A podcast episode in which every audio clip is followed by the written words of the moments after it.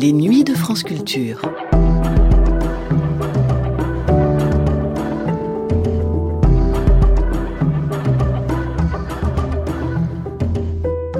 En 1979, le plasticien et bâtisseur de tours cybernétiques Nicolas Chauffer invitait les auditeurs des après-midi de France Culture à le suivre à Paris sur les pas de Gustave Eiffel, dont la tour avait 90 ans. C'était dans deux numéros de Un homme, une ville, dont nous allons écouter le second. Une émission qui célébrait le génie prospectif de Gustave Eiffel par les voix de Nicolas Chauffer et de l'ingénieur Lucien Romani, en rappelant comment, après l'édification de sa tour du Champ de Mars, il avait consacré le reste de sa longue existence à l'étude et l'expérimentation dans différents domaines scientifiques, en particulier l'aérodynamique, la météorologie et aussi la transmission des ondes radiophoniques. La radio qui lui aura permis de sauver sa tour, que ses opposants n'avaient toujours pas renoncé à faire disparaître 20 ans après sa construction. Farouche tenant de la cybernétique, dont il proposait là sa définition, Nicolas Chauffer avait lui aussi, près d'un siècle après Eiffel, un projet de tour pour Paris une tour cybernétique de 325 mètres qui aurait dû être édifiée à la Défense. À quelques décennies de distance, entendre Nicolas Chauffer décrire avec passion ce projet monumental, démesuré et très ambitieux d'art urbain est tout à fait passionnant et d'autant plus émouvant qu'il ne vit jamais le jour. Faut-il s'en réjouir ou le déplorer? À chacun d'en juger en découvrant ici ce qu'en était la nature, mais en se souvenant également, comme le rappelaient ces émissions consacrées à Gustave Eiffel, combien fut moqué et attaqué celui à qui nous devons l'édifice le plus emblématique de notre capitale. Un homme, une ville, Nicolas Chauffer, sur les traces de Gustave Eiffel à Paris, seconde partie, diffusée le 16 mars 1979 dans les après-midi de France Culture.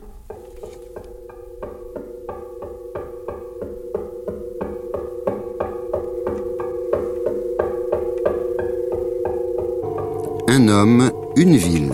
Le sculpteur et bâtisseur de tours Nicolas Schoeffer à la recherche d'un autre bâtisseur de tours, Gustave Eiffel, à Paris. Deuxième émission, au milieu de la tour, le vide par Pierre Descargues et Pierrette Perronneau. exécuté par la musique de la garde républicaine, direction Paris.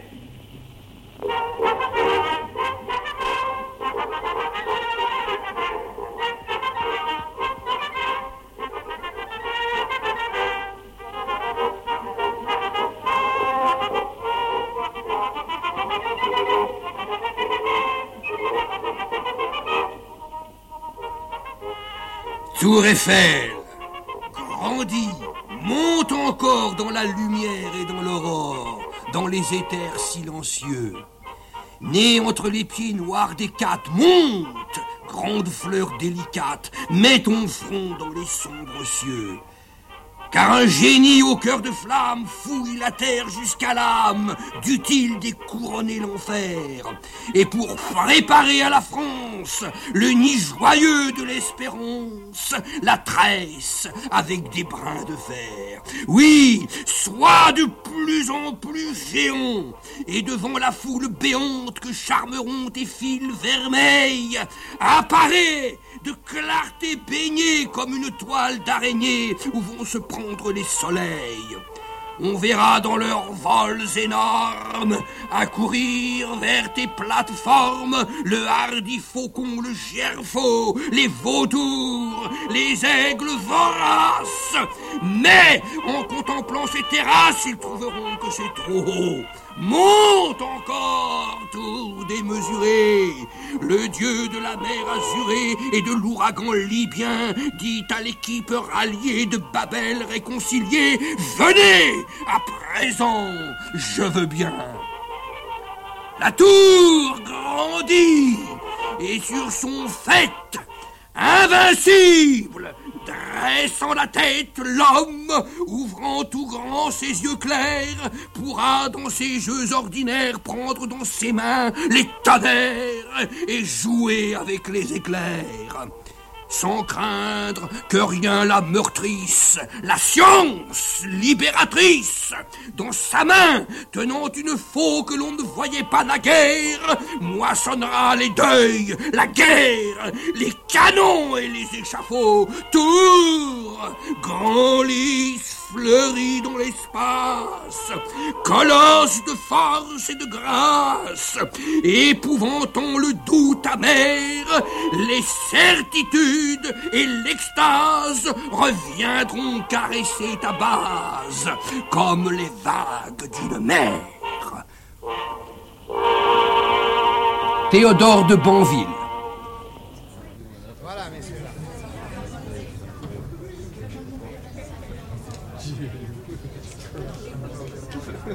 Gustave Eiffel, le plus grand sculpteur de l'histoire de l'art français, nous disait un autre bâtisseur de tours, l'artiste Nicolas Schoeffer, auteur de quatre tours cybernétiques en France, Belgique, États-Unis et Allemagne. Nicolas Schoeffer qui prépare une tour de plus de 300 mètres pour le nouveau quartier de la Défense près de Paris.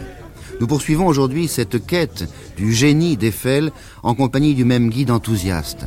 Après le débat sur Eiffel, le génie artistique et le génie technique, aujourd'hui c'est le vide qui nous occupe, l'espace vide à l'intérieur de la tour et au-delà. Cet espace dont le directeur technique du laboratoire Eiffel, Lucien Romani, nous dit La tour d'Eiffel est remarquable par plus d'un point. Sur le plan euh, proprement technique, elle est étonnante par l'économie de matière.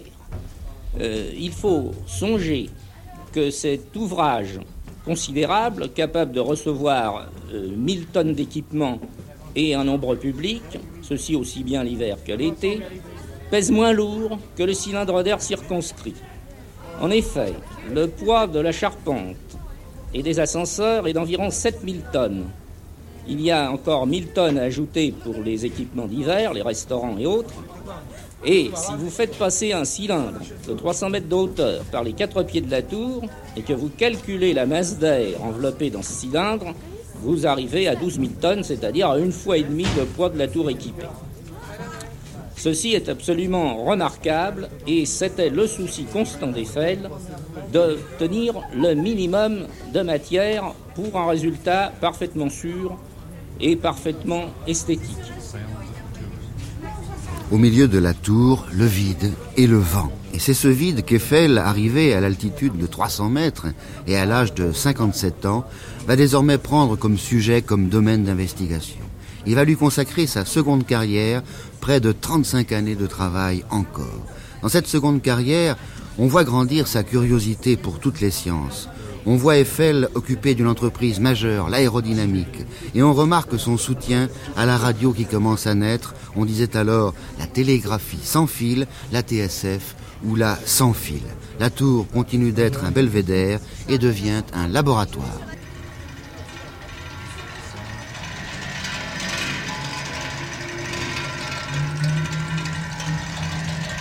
Gustave Eiffel après la tour, chronologie commentée par Lucien Romani.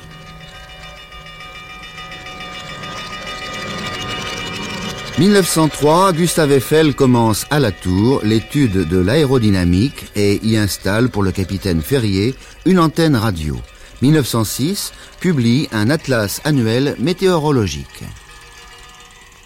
Après 1889, date d'inauguration de la Tour, il a commencé une carrière de météorologie. Il a placé dans ses usines et dans ses immeubles quantité d'anémomètres. Il a construit une station spéciale au sommet de la tour. Et pendant 11 années au moins, jusqu'en 1900, il a publié des ouvrages de météorologie. Et même après 1900, il a continué de faire de la météorologie.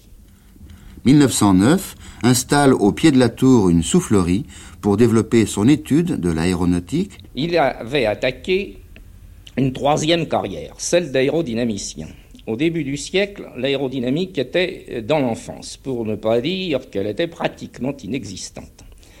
Or, non seulement la charpente métallique posait des problèmes de résistance au vent, mais l'aéronautique, qui commençait à se développer, posait d'autres problèmes beaucoup plus difficiles. Alors, Gustave Eiffel a fondé, on peut dire euh, parallèlement au grand physicien allemand Ludwig Brandt, l'aérodynamique expérimentale.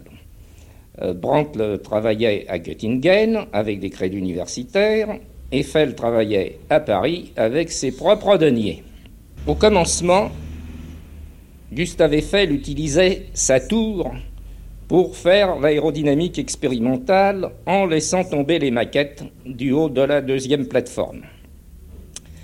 Euh, c'était évidemment difficile, ceci nécessitait du beau temps, c'était pas pratique, à la rigueur cela pouvait suffire pour la construction métallique, mais c'était totalement insuffisant pour l'aéronautique naissante.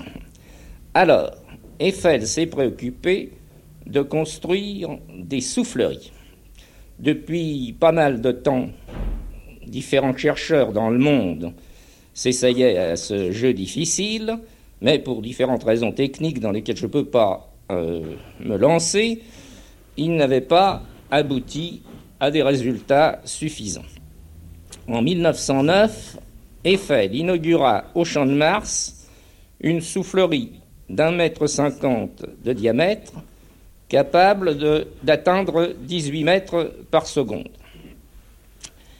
Il fit, peu de temps après, une comparaison des résultats de maquettes d'avions avec l'aéroplane en plein vol. Et la comparaison ayant été tout à fait satisfaisante, il expérimenta en fort peu de temps, un peu plus d'un an, 19 aéroplanes, plus un dirigeable et son hangar. Ce fut là le premier essai aérodynamique de bâtiment. 1912 transporte la soufflerie rue Boileau à Paris. La ville de Paris, ayant besoin d'aménager le champ de Mars, chassa Eiffel et sa soufflerie, dont le bâtiment était fort peu décoratif. Il accueillit alors d'un de ses amis un terrain à Auteuil, et en 1912, il transporta la soufflerie du champ de Mars à Auteuil. Ayant constaté les imperfections de l'appareil, il le perfectionna considérablement, portant la largeur de la veine à 2 mètres et la vitesse jusqu'à 30 mètres par seconde, c'est-à-dire 108 km à l'heure. Il profita de ce déménagement pour corriger tous les défauts qui étaient apparus au cours de la brève carrière de l'ouvrage. Et c'est pourquoi la soufflerie est encore opérationnelle, ayant bénéficié dès 1912 de l'expérience et de la génialité de son auteur. 1919, Eiffel confie la direction de la soufflerie à un de ses collaborateurs. 1920, cède le laboratoire à l'aéronautique française.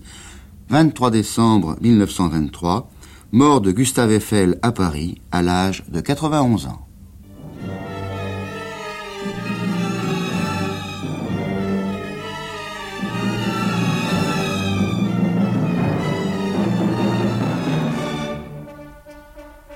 Marche funèbre pour les mariés de la Tour Eiffel de Jean Cocteau par Arthur Honegger, Paris 1921.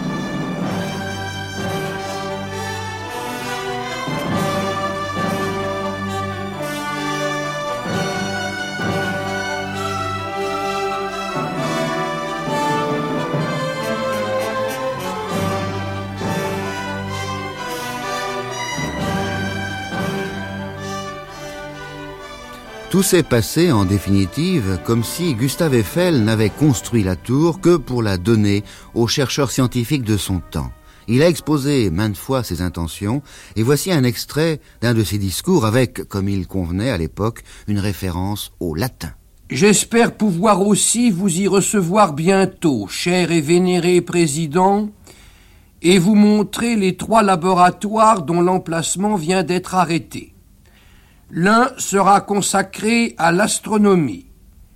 Je compte que vous vous y trouverez dans des conditions favorables pour vous y livrer aux belles recherches d'astronomie physique qui ont illustré votre carrière.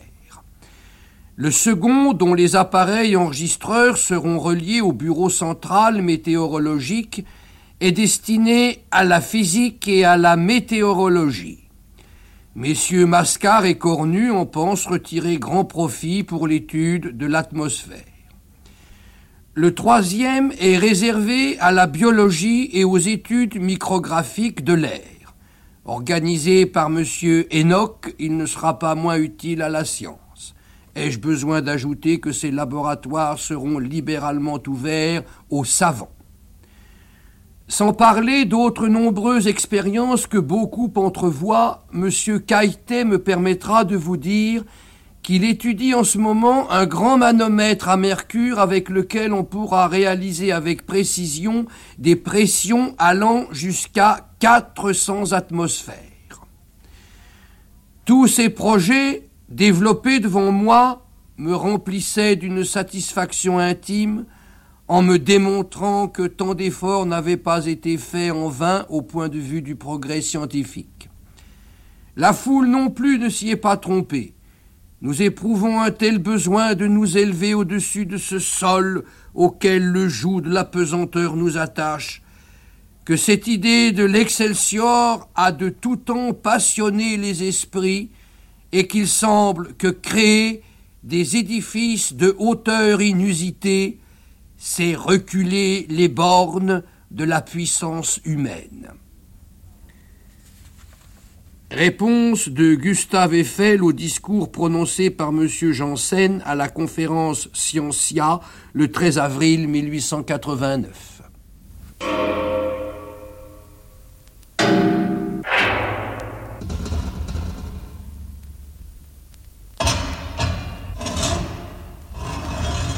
Nous sommes ici dans la chambre d'expérience de la soufflerie Eiffel. La chambre est traversée par le courant d'air de la soufflerie. Vous voyez à droite le collecteur, c'est-à-dire la buse par laquelle l'air pénètre. Ensuite, le courant d'air est lâché en liberté dans la traversée de la chambre. Il est récupéré par la buse de gauche qui le conduit au ventilateur. Car en réalité, le mot soufflerie est historique. Il date des premières souffleries qui avaient leur ventilateur à l'entrée, ce qui les rendait inopérantes. Et les expérimentateurs avisés, dont fut Gustave Eiffel, ont finalement compris qu'il fallait mettre le ventilateur à la sortie. Il s'agit donc en réalité d'un aspirateur. Alors, vous avez devant vous le plancher automobile qui contient une balance la balance est un appareil complexe permettant d'analyser les efforts qui s'exercent sur les maquettes. Il en existe pour les voitures, celle qui est au plafond est destinée aux aéroplanes, et le courant d'air qui, va de droite à gauche ici euh, exerce des efforts sur les maquettes et il peut aussi être analysé en termes de pression. Dans ce cas, les maquettes sont équipées d'une infinité de petits trous reliés par des tubes à un multimanomètre qui permettent d'avoir une vision analytique de l'écoulement alors que la balance donne seulement une vision synthétique. Avec une balance, on sait quels efforts globaux ou quelles composantes d'efforts s'exercent sur une maquette, mais on ignore la distribution détaillée dans l'espace des pressions locales ce que le multimanomètre permet d'obtenir. En outre, on dispose d'un certain nombre de procédés de visualisation, des fils de laine collés sur les maquettes ou tenus à la main au moyen d'une canne, des bulles de savon gonflées à l'hélium ou à l'hydrogène, des émissions de fumée, bref, tout un arsenal de moyens plus, ou moins euh, satisfaisants euh, pour visualiser l'écoulement qui, évidemment, n'est pas visible à l'œil nu. De toute façon, l'appareil que nous voyons ici est exactement, ou presque exactement, le même que celui qu'Eiffel a conçu. La, la soufflerie n'a pas été modifiée sensiblement depuis Eiffel. Dès son installation, Eiffel avait constaté quelques menus défauts et il les avait lui-même corrigés. Par contre, le matériel est beaucoup plus sophistiqué. Il comprend naturellement des balances électroniques, des ordinateurs, euh, toute chose qui n'existait pas du temps d'Eiffel. Mais si on regarde le, grand panneau qui est là, c'est un grand panneau en, marbre. Hein, avec, euh, vous nous le décrivez, il est très ancien, il est très beau. Ah, nous n'avons pas éprouvé le besoin de moderniser l'électrotechnique. Les kilowatts sont toujours des kilowatts. Le tableau de commande est sur socle marbre avec des gros couteaux en cuivre massif et il est pratiquement inusable et nous n'avons vraiment aucune espèce de raison de le modifier.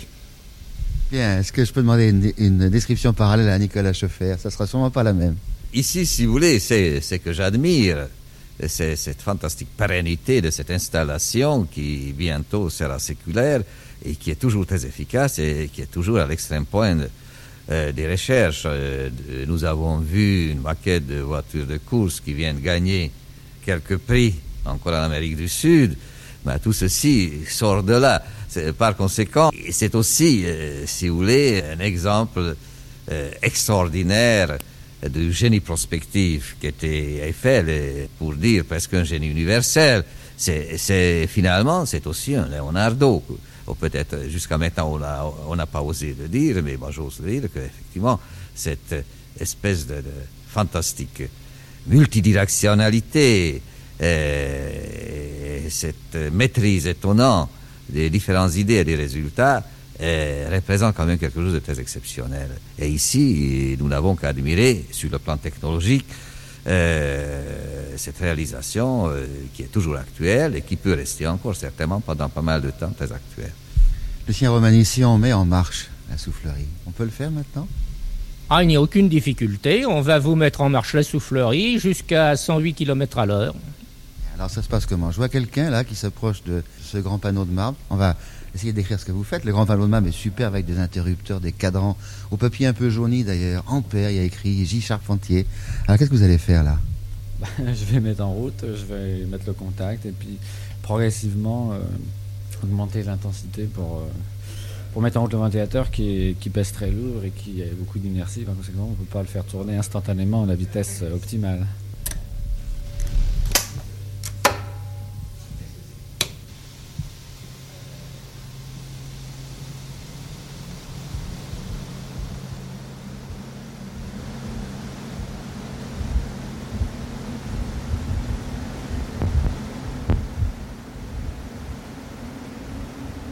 Les conditions atmosphériques attendues depuis 15 jours paraissent assez favorables.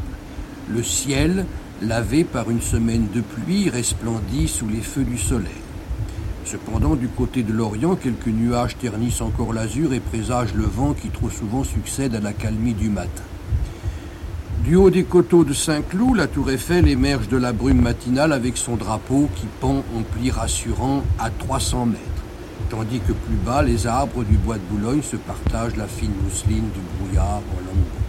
Si la tour Eiffel n'existait pas, il faudrait l'inventer pour les besoins de l'aérostation. Son drapeau, à 5 km à la ronde, donne spontanément le signal des ascensions et pour l'aéronaute qui cherche dans la molle inclinaison de ces trois couleurs, l'augure parfois trompeur d'un beau temps, et pour les Parisiens qui l'interrogent avant de risquer une promenade sur la rive gauche de la Seine entre Suresnes et Saint-Cloud. Le matin du 8 août, il semble se pencher pour dire venez au parc d'aérostation. Et 200 personnes, avant que soient parus les journaux annonçant, pour varier leur cliché quotidien, la remise de l'ascension à plus tard, accourent à pied, à cheval, à bicyclette, en fiacre et en automobile. Très acclamé, Santos Dumont commande le départ à 6h21 minutes 30 secondes. Le ballon, comme un oiseau géant effarouché par le tonnerre des applaudissements qui éclatent en bas, semble hésiter un instant et cherche sa route à droite et à gauche. Une bouffée de vent l'écarte au-dessus de la Seine dans la direction de Meudon, mais après quelques embardées vite corrigées, il pointe directement vers la tour Eiffel. Il arrive au poteau à 6h21 minutes 37 secondes, opère un virage rapide sur une circonférence d'une vingtaine de mètres de rayon au niveau du troisième étage de la tour et achève de doubler le but à 6h21 minutes 50 secondes, soit 9 minutes 7 secondes pour une distance de 5 km 5 à vol d'oiseau.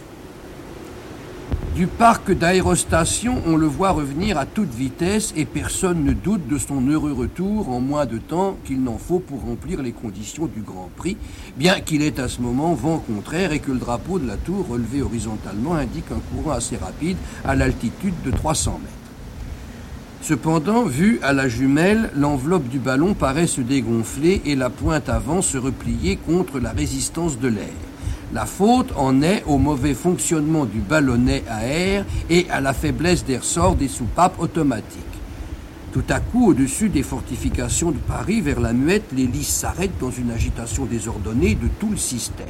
Ses ailes viennent de toucher, les suspensions flottantes du ballon ont parti dégonfler et l'aéronaute, forcé d'arrêter son moteur, s'en va à la dérive directement vers la tour Eiffel, sans autre moyen d'éviter le terrible écueil que de briser son ballon sur les toits du quartier du Trocadéro. Avec une grande présence d'esprit, il ouvre la soupape de manœuvre, brise d'un coup de corde le panneau de déchirure et abat son ballon qui, à 6h30 minutes, choque à 32 mètres de hauteur avec un bruit d'explosion la corniche du grand hôtel du Trocadéro, rue Alboni. L'étoffe vole en lambeaux et le ballon subitement vidé tombe comme une masse dans la cour de l'hôtel où il demeure suspendu à 15 mètres du sol. La nacelle d'osier est renversée presque horizontalement, mais reste supportée par la poutre armée qui, malgré le poids du moteur et le choc effroyable, résiste merveilleusement. Monsieur Santos Dumont a le bonheur de s'en tirer sain et sauf. L'aérophile, août 1901.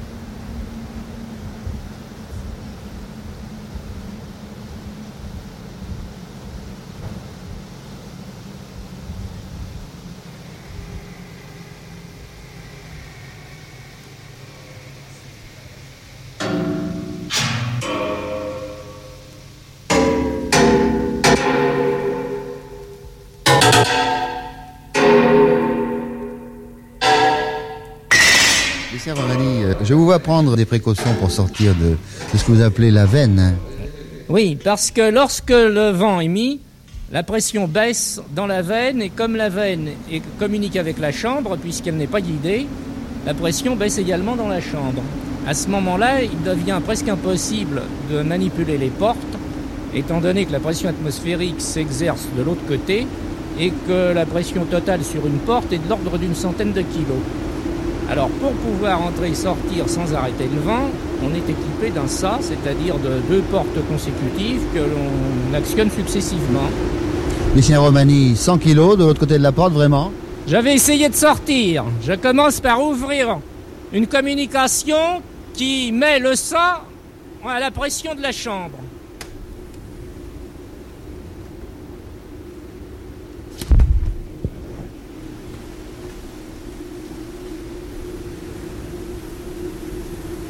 Nous sommes maintenant dans le ça. Je referme la porte et je supprime la communication avec la chambre. À présent, nous allons ouvrir la porte du côté du hall.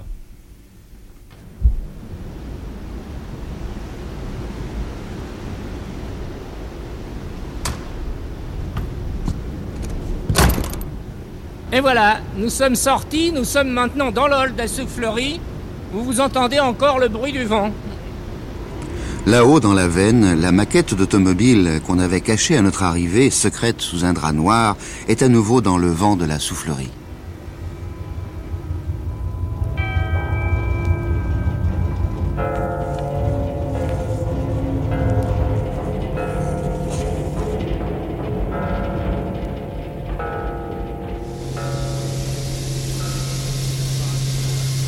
Ici, vous êtes devant le gros Poirte Léonard. C'est un ensemble de machines électriques qui transforment le courant alternatif de l'électricité de France en courant continu.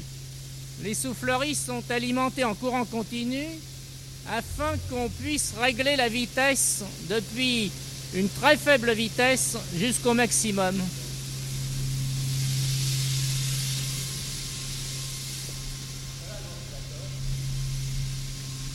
C'est une, une, grande roue avec une courroie, c'est tout simple. Oui, Vous ne voyez pas le ventilateur, il est caché par le redresseur.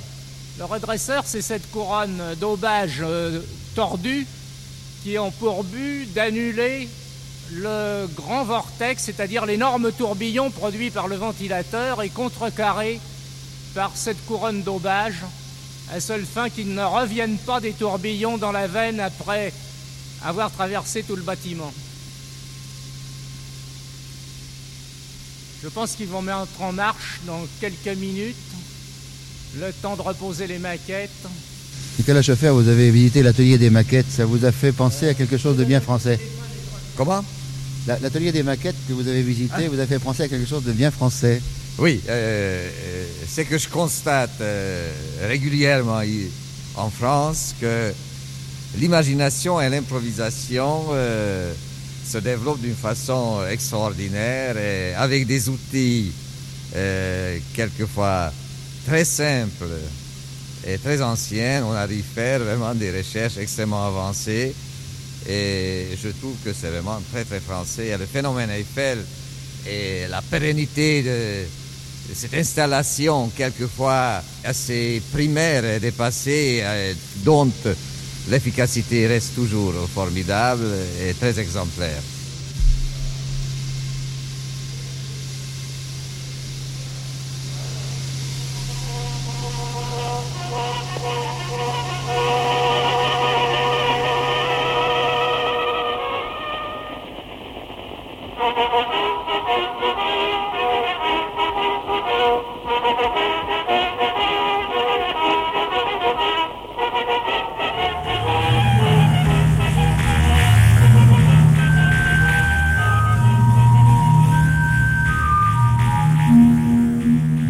Radio France.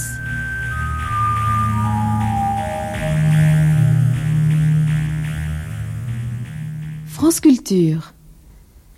En 1909, au bout de 20 années, la tour Eiffel, comme le contrat le prévoyait, allait devenir propriété de la ville de Paris. Et bien les opposants, singulièrement au conseil municipal, se préparaient à mener le combat pour qu'elle soit démolie. Vedette des expositions de 1889 et de 1900, la tour, à leur avis, avait fait son temps. C'est la radio qui la sauva. Ducretet, en 1898, avait établi une communication sans fil entre le Panthéon et la tour.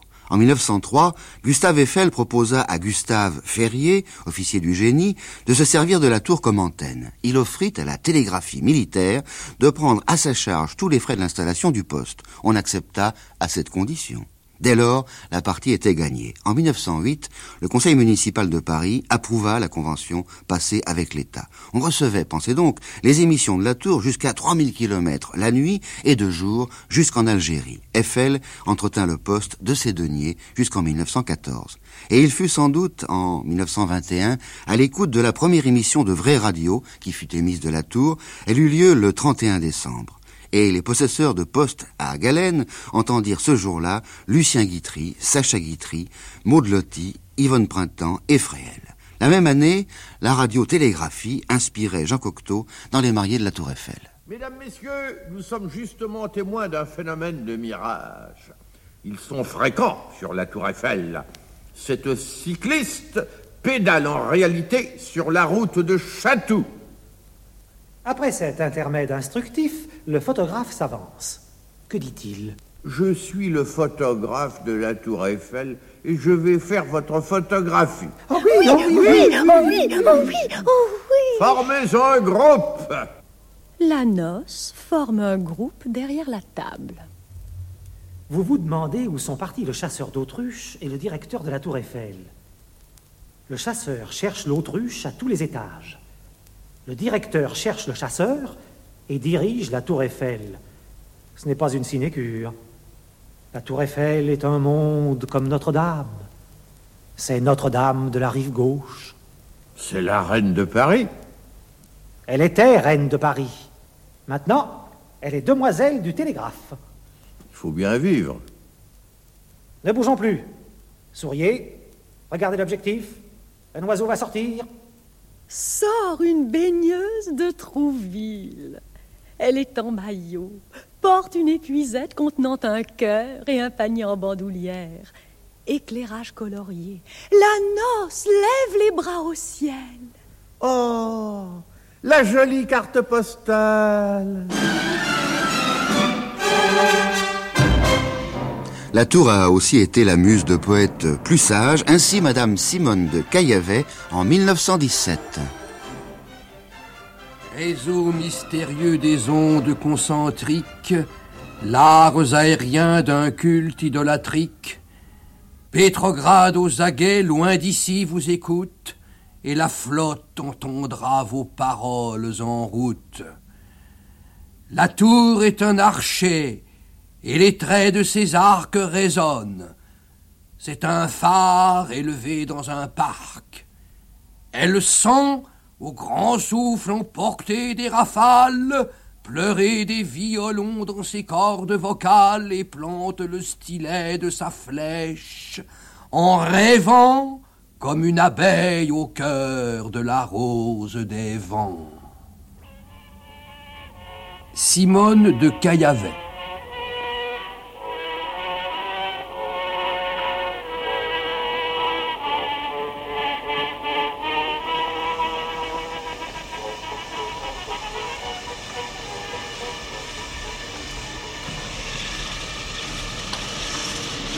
Face à la tour Eiffel, bientôt peut-être, la tour Chauffer.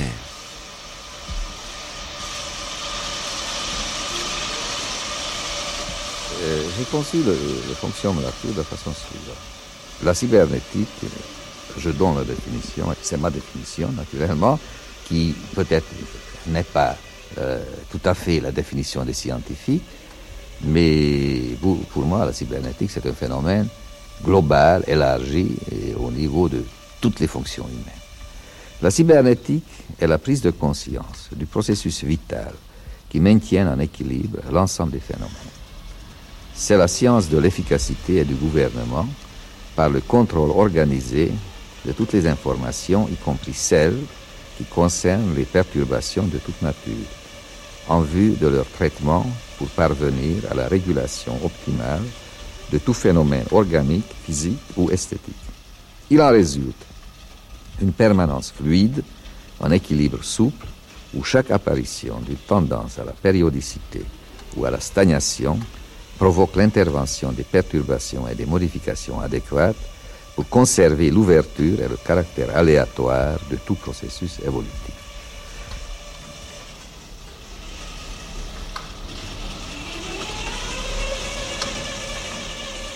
La cybernétique fait partie naturellement euh, des facteurs et des éléments qui constituent la base même de cette recherche qu'on dit la cybernétique, au niveau de, des concepts d'abord, pour savoir comment nous pouvons situer l'art dans une société dont l'évolution est extrêmement rapide et qui continue de s'accélérer, et, et où l'art doit jouer, comme toujours, et jouera toujours d'ailleurs, un rôle majeur, parce que si l'art ne joue pas son rôle, la société euh, peut s'enterrer définitivement, c'est terminé, c'est fichu.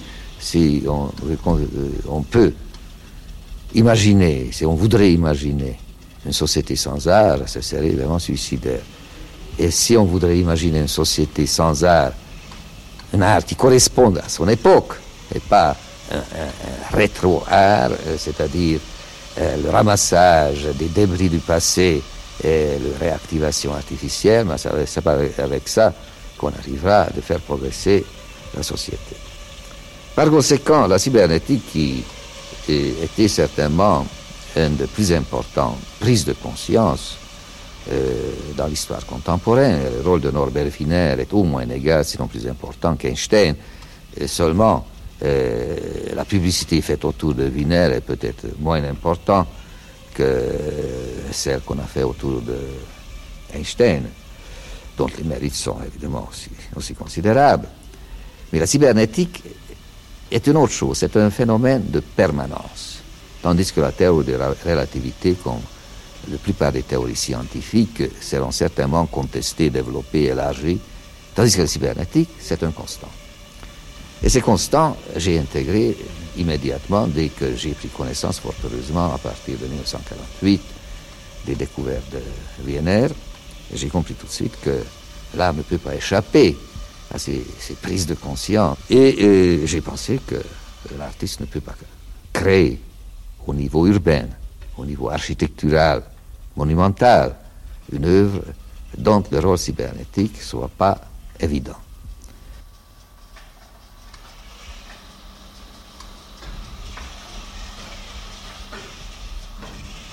C'est ainsi que j'arrive à l'explication du mécanisme cybernétique de la tour.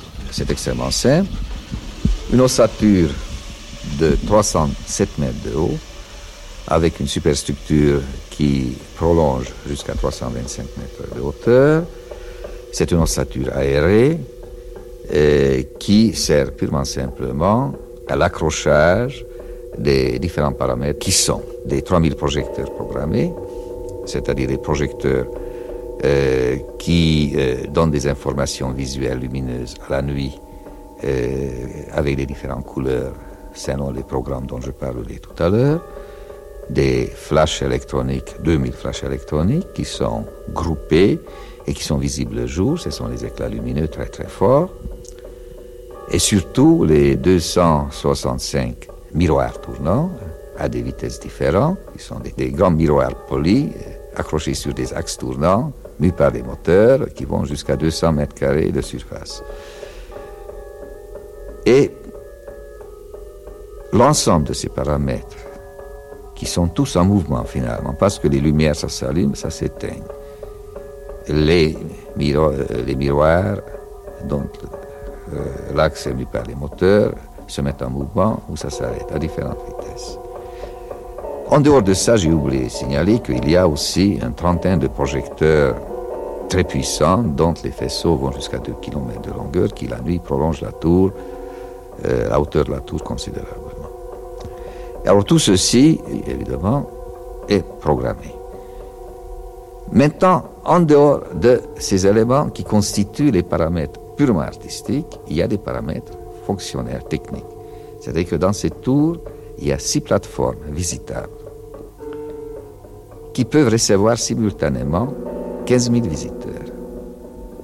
Ces plateformes ont des fonctions très différentes. Il y a aussi bien un restaurant tournant, un snack bar, un petit musée avec des informations et des explications.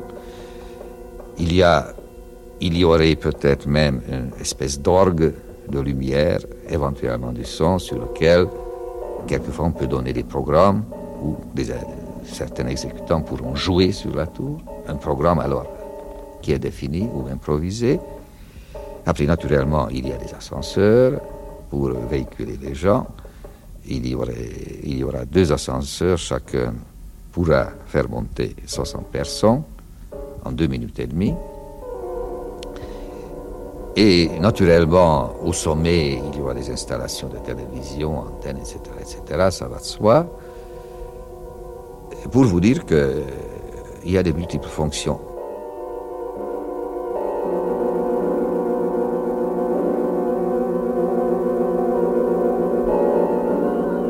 Une précision, la musique qui accompagne la description de la tour lumière cybernétique de la Défense est aussi de Nicolas Schoeffer. En dehors de ça, il y aura aussi un flash laser de 10 MW. Ce flash laser est intéressant parce que ces flashs donnent une lumière telle que même en plein jour avec le soleil, on peut donner la sensation d'un fantastique éclair lumineux qui, évidemment, le noyau de ces flashs laser sera caché. On ne le verra pas parce que c'est aveuglant, mais sa réaction par des miroirs sera diffusée dans l'air. C'est-à-dire, ça donnera aussi une information extrêmement intéressante. Il y aura encore d'autres choses. Il y aura aussi des bombes fumigènes. Il y aura 120 bombes fumigènes distribuées dans la tour. Au sous-sol, c'est-à-dire dans les caves de la tour, nous aurons une installation où un ordinateur va recevoir de la ville de Paris toutes les informations qui sont représentatives concernant le niveau d'excitation de relaxation de la ville, c'est-à-dire le fonctionnement euh, du métro, le chemin de fer, la préfecture, la circulation, office météorologique, agence France-Presse, etc., etc., etc., qui, euh, grâce au téléscripteur, enverront à cet ordinateur des informations numériques et l'ordinateur va dégager à chaque instant un constant de cet instant qui représente le niveau d'excitation de la relaxation de la ville. Et à partir de euh, ces constants, l'ordinateur donne des ordres à la tour et déclenche des mouvements, des éclairages de toutes sortes qui correspondent à ce niveau. L'ordinateur donne immédiatement les ordres correspondants. Euh, aussi, il y a un gros accident à Paris, certainement l'ordinateur prend l'information et modifie considérablement le programme de la tour. Par conséquent, cette tour sera un peu l'image esthétisée du fonctionnement et de la ville. Il y aura une sorte de symbiose totale entre la vie de la ville et la vie de la tour, parce que la tour va vivre. Par conséquent, cybernétiquement, euh, il y aura là des rapports de rétroaction permanents. Et je vais même plus loin, euh, il y aura des capteurs en face de la tour qui vont capter également les réactions de la tour et ils vont réinjecter également dans le programme. C'est-à-dire que même la tour va intervenir dans la modification de ce programme à un certain pourcentage.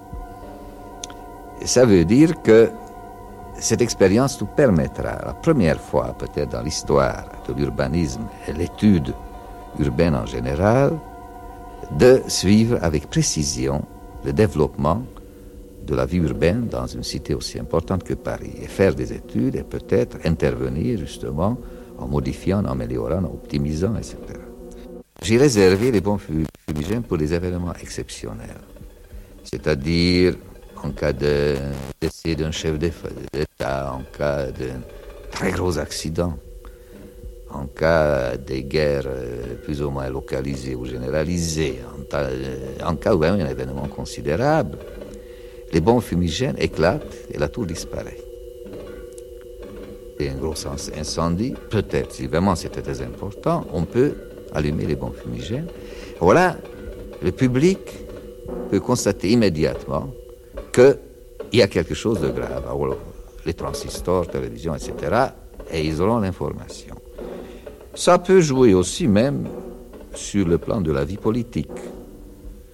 J'ai imaginé que le dimanche soir, après les élections, quand on veut communiquer les résultats à 8 heures au public, euh, la tour, tout en coup, sera programmée les résultats. C'est-à-dire, euh, à 8 heures, si la tour s'allume en couleur rouge, c'est la gauche qui a gagné. Euh, si la tour s'allume en bleu ou en blanc, c'est l'autre côté qui a gagné. C'est-à-dire que, si vous voulez, c'est peut-être l'anecdote, mais ça montre très bien au public qu'il y aura un facteur nouveau dans la vie urbaine, où il y aura euh, une participation vivante constante entre l'œuvre d'art qui jusqu'à maintenant était immobile, mort et saturé par justement par euh, cette redondance permanente de sa vision et euh, où vraiment euh, le résultat final était une indifférence totale, sauf la tour Eiffel. Je reviens à la tour Eiffel, parce que la tour Eiffel, grâce à sa structure spatiale, se modifie constamment. On ne voit jamais la même tour, étant donné que l'atmosphère, les nuages, la lumière qui se répète jamais, parce qu'il y a beaucoup de paramètres qui interviennent, modifie son aspect. Ce moment-là, cette modification, grâce à la technologie que nous possédons aujourd'hui, deviendra évident, décodable immédiatement et compréhensible par tous. C'est socialement aussi très important parce que, en même temps, cette tour peut-être permettra au public de se familiariser avec la notion de cybernétique qui refuse jusqu'à maintenant parce qu'il considère le mot cybernétique, ça fait peur, très compliqué, quelque chose de terrible. Tandis qu'en visitant la tour, où tout sera bien expliqué, où le public aura aussi à sa disposition des capteurs, des microphones ou des cellules photoélectriques où il peut intervenir, où il pourra modifier euh, très peu, mais un peu quand même, le fonctionnement de la tour que j'ai fait déjà à Liège, où le public, en criant, en tapant, en passant à travers des cellules photo, des, rayons de cellules photoélectriques, a modifié le fonctionnement. Il pouvait assister effectivement à ces changements. Par conséquent, là aussi, il y aura une forme de socialisation des informations à la fois esthétiques et technologiques et scientifiques, c'est-à-dire une autre symbiose entre le public et la tour.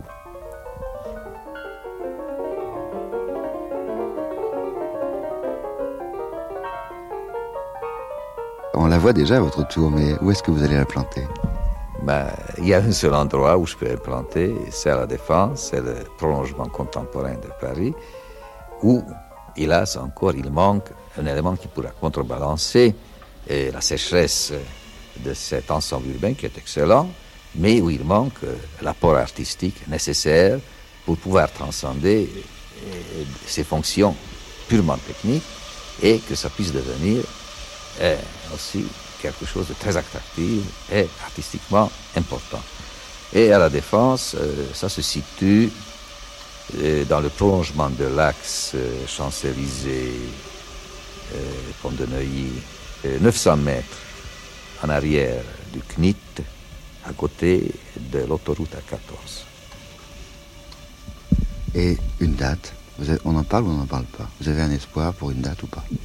Alors, euh, les dates, je ne peux pas en donner. Euh, l'espoir, euh, j'ai plus que, plus que jamais. Je me bats depuis 14 ans. Je ne suis pas le seul. Nous avons toute une équipe. nous avons travaillé pendant des longues années. Le dossier la tour est prêt. C'est un très volumineux dossier.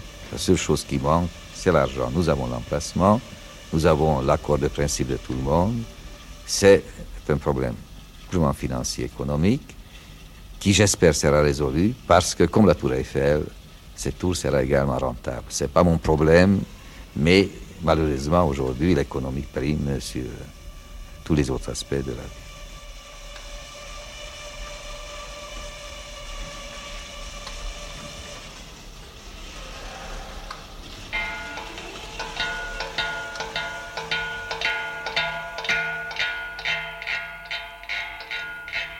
Être cybernétique ou ne pas être, Lucien Romani, Nicolas Chauffer.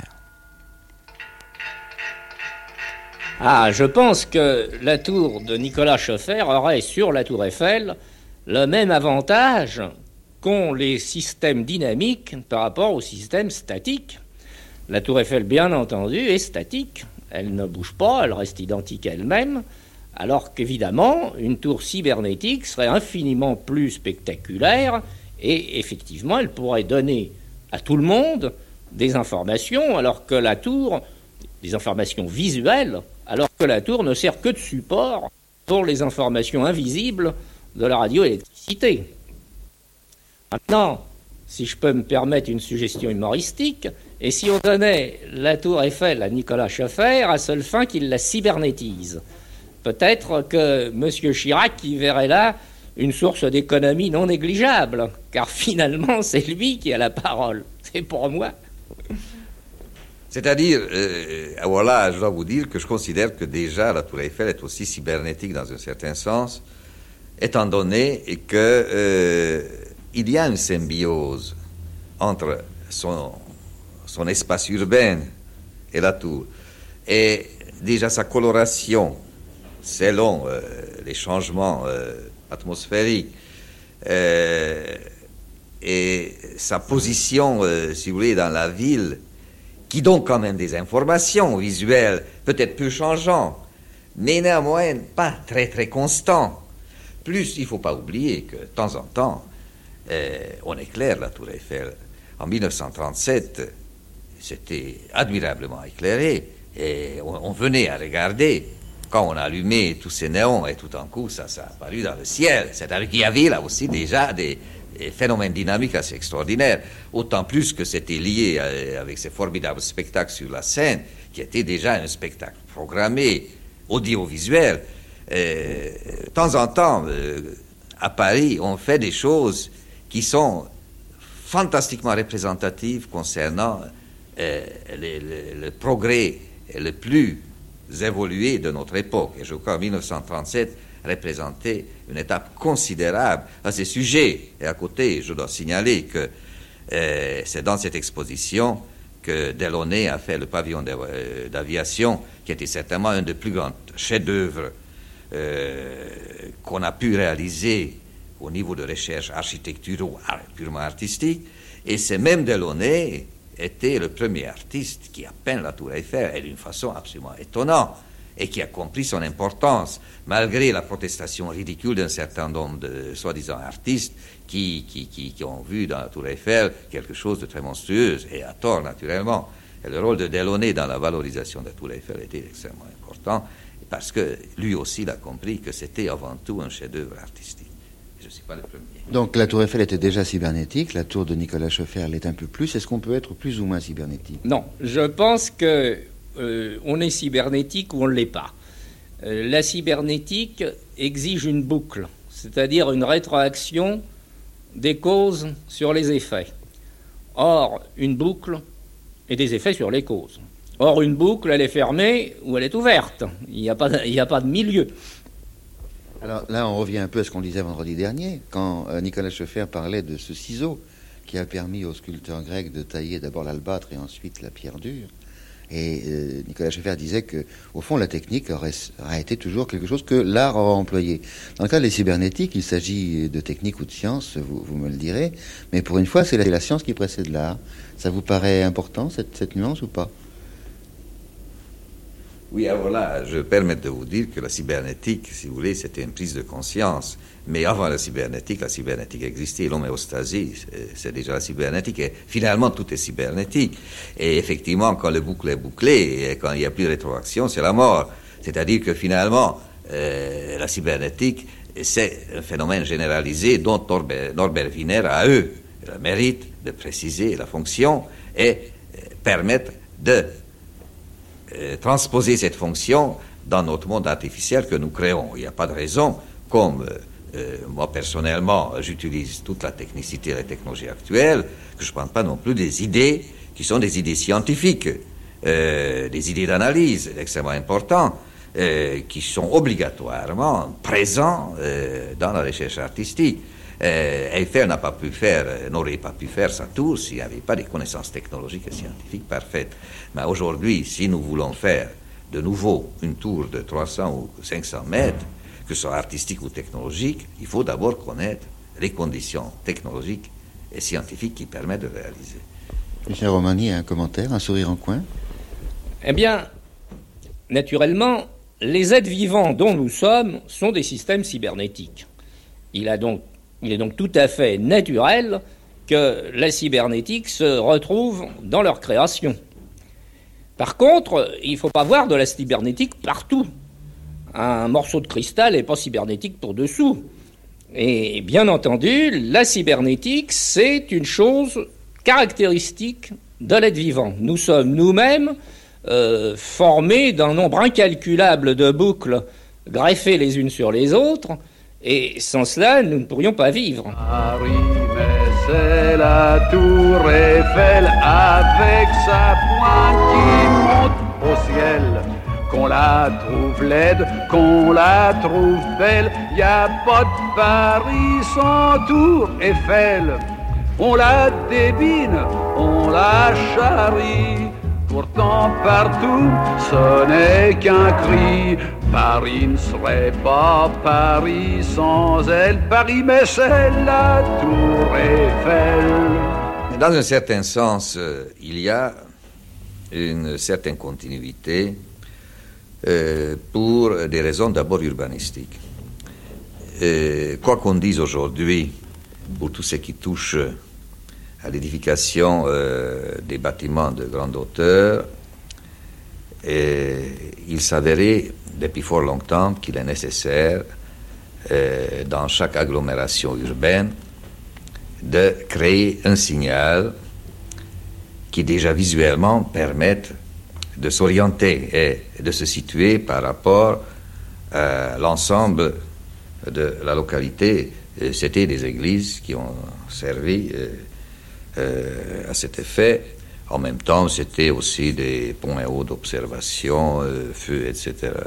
C'est-à-dire que leur utilité purement pratique était indéniable. Et par une collusion heureuse, la plupart de ces bâtiments étaient faits par euh, des hommes de l'art, quand je parle de l'art artistique, pas seulement l'art technologique, et il en est résulté un certain nombre de chefs-d'œuvre que nous admirons rétrospectivement. Et je crois que peut-être jusqu'à aujourd'hui, le dernier grand chef-d'œuvre dans ce sens-là n'était pas ni une cathédrale ni une église, mais la Tour Eiffel. Et la Tour Eiffel, c'est une nécessité. Ça nous permet, dans l'espace urbain parisien, immédiatement de nous situer, parce que nous le voyons. C'est déjà une information de première importance. C'est une information d'orientation. C'est déjà, dans un certain sens, cybernétique. En dehors de ça, euh, la configuration atmosphérique qui entoure la tour et, qui lui donne des factures euh, subtiles et euh, constamment changeantes sont également perçues immédiatement, plus ou moins consciemment, par les citadins. déjà, c'est un deuxième rôle d'information très, très. Et en dehors de ça, évidemment, l'information la plus importante, c'est quand même l'information artistique, parce qu'il se dégage effectivement une beauté spécifique, tout à fait indépendante de sa beauté technologique. Et cette information, euh, pour la ville et pour tous ceux qui vivent dans cette ville, est très importante.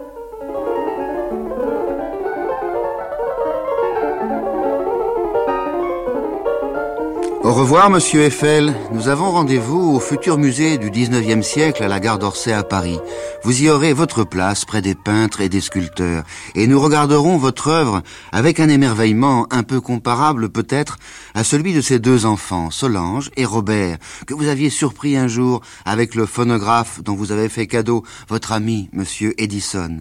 Les deux enfants cherchaient où pouvait bien se cacher le bonhomme, dont ils entendaient la voix, cette voix, votre voix, monsieur Eiffel, qu'un cylindre de 1891 nous a conservé. Georges et Robert ont été initiés aujourd'hui au phonographe. Je n'ai jamais vu d'étonnement plus grand que leur. Ils en ouvraient des yeux tout ronds et se demandaient où pouvait être caché le bonhomme qui parlait ou qui chantait si bien.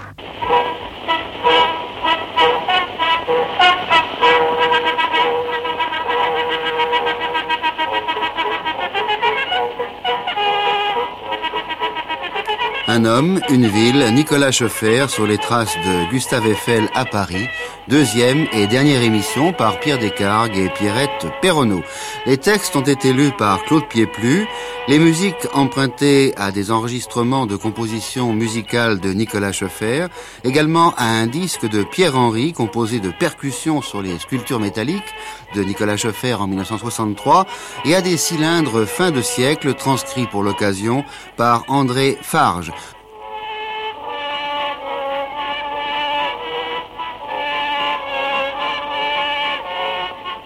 Cette émission a été diffusée le 16 mars 1979 dans les après-midi de France Culture.